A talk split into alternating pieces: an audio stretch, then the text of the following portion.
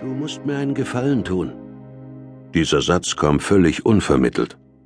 Umgangsformen am Telefon, wie gutes Benehmen ganz allgemein, hatten noch nie zu den Stärken des Jungen gehört. Decker wusste sofort, wer der Anrufer war. Seit McAdams das Greenbury Police Department verlassen hatte, um in Harvard Jura zu studieren, hatte er sich sporadisch immer wieder bei ihm gemeldet, hauptsächlich um sich zu beklagen. Dabei ging es meist weniger um das Studium selbst als um McAdams Kommilitonen oder andere Leute, die ihm auf die Nerven gingen. Schieß los. Es ist gerade vorlesungsfreie Zeit und in zwei Wochen sind Prüfungen. Kann ich runterkommen und mich zum Lernen bei euch einquartieren? Hast du Probleme? Nein. Howard hängt mir einfach zum Hals raus. Du kennst mich doch. Ich bin kein guter Teamplayer.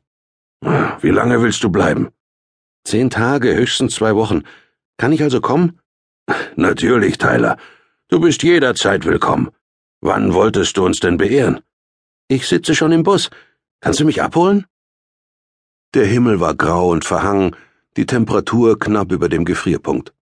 Nach dem letzten Schneesturm war der Highway geräumt worden, aber hier und da war der Asphalt noch spiegelglatt. Trotzdem tat es gut, mal aus dem Revier zu kommen. Decker bog in den Busbahnhof ein als gerade der Bus einfuhr. Er stieg aus dem Auto und musste sich erst einmal strecken. Eine halbe Stunde eingezwängt hinter dem Steuer eines Kleinwagens war bei seinen 1,95 die reinste Tortur gewesen. Natürlich war er auch nicht mehr der Jüngste, aber er fühlte sich noch ziemlich fit. Er hatte volles, wenn auch mittlerweile weißes Haar, und sein buschiger Schnurrbart ließ noch die ursprüngliche rotbraune Farbe erahnen. Er ging nicht gebückt und sein Gehirn funktionierte tadellos. Was wollte man mehr? Obwohl er beinahe jede Woche mit dem Jungen telefonierte, war dies ihr erstes Treffen seit fünf Monaten. Als Tyler aus dem Bus stieg, sprang Decker sofort Veränderungen ins Auge. Der Junge war immer noch eher schmal gebaut, aber scheinbar hatte er trainiert. Sein Brustkorb wirkte breiter und auch sein Hals sah kräftiger aus. Er hatte sich die dunkelbraunen Haare wachsen lassen, sie hingen ihm ohne jede Fasson fast bis auf die Schultern. Er musste dringend zum Friseur. Mit seinen grünbraunen Augen, mit denen er gewöhnlich sein Gegenüber eingehend musterte, suchte er nun den Bahnsteig ab. Sobald der Decker entdeckt hatte, zeigte sich der Anflug eines Lächelns auf seinen Lippen. Als Tyler letzten August Greenbury verlassen hatte, waren seine Schussverletzungen bereits verheilt gewesen, Trotzdem hatten sie Spuren hinterlassen.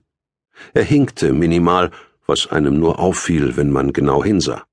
Mit der Zeit würde sich auch das geben. Aber die Erinnerung an das, was ihm widerfahren war, würde nicht so schnell verblassen. Decker nahm ihm die Reisetasche ab. Willkommen zu Hause.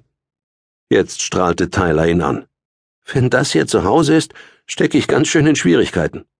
Decker umarmte ihn. Oh, wie wär's dann mit Schön, dass du wieder da bist. Tyler nahm einen tiefen Atemzug. Mann, ich fühle mich schon viel besser. Wie lief's hier in Greenbury, während ich weg war? Keine Zwischenfälle. Und nach dem, was letzten Winter passiert ist, kann das ruhig so bleiben. Die beiden Männer waren am Auto angekommen. Decker öffnete die Zentralverriegelung, Tyler legte seine Tasche auf den Rücksitz und stieg auf der Beifahrerseite ein.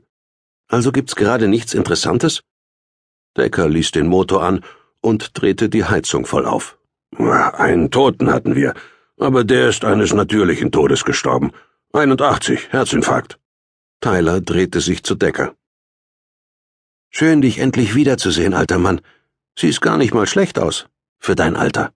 Ach, den Zusatz hättest du dir sparen können. Siehst übrigens selbst nicht übel aus. Du warst im Fitnessstudio. Dabei kann ich mich gut entspannen. Tyler fuhr sich mit den Fingern durchs Haar. Ja, ich weiß, ich muss dringend zum Friseur. Immer muss man sich um sein Aussehen kümmern. Wenn's nur nach mir ginge, würde ich jeden Tag dieselben alten Jogginghosen und Turnschuhe tragen, bis sie mir vom Leib fallen. Decker musste lachen. Gut, dass du genug Geld hast, um als Exzentriker durchzugehen. Sonst könnte man dich glatt für einen Penner halten. Danke. Wenn das der einzige Unterschied ist? Ein Anruf vom Revier erreichte sie über das Bluetooth-System des Wagens. Decker drückte die Lautsprechertaste. Mike Raiders Stimme dröhnte heraus. Wo zum Teufel bist du?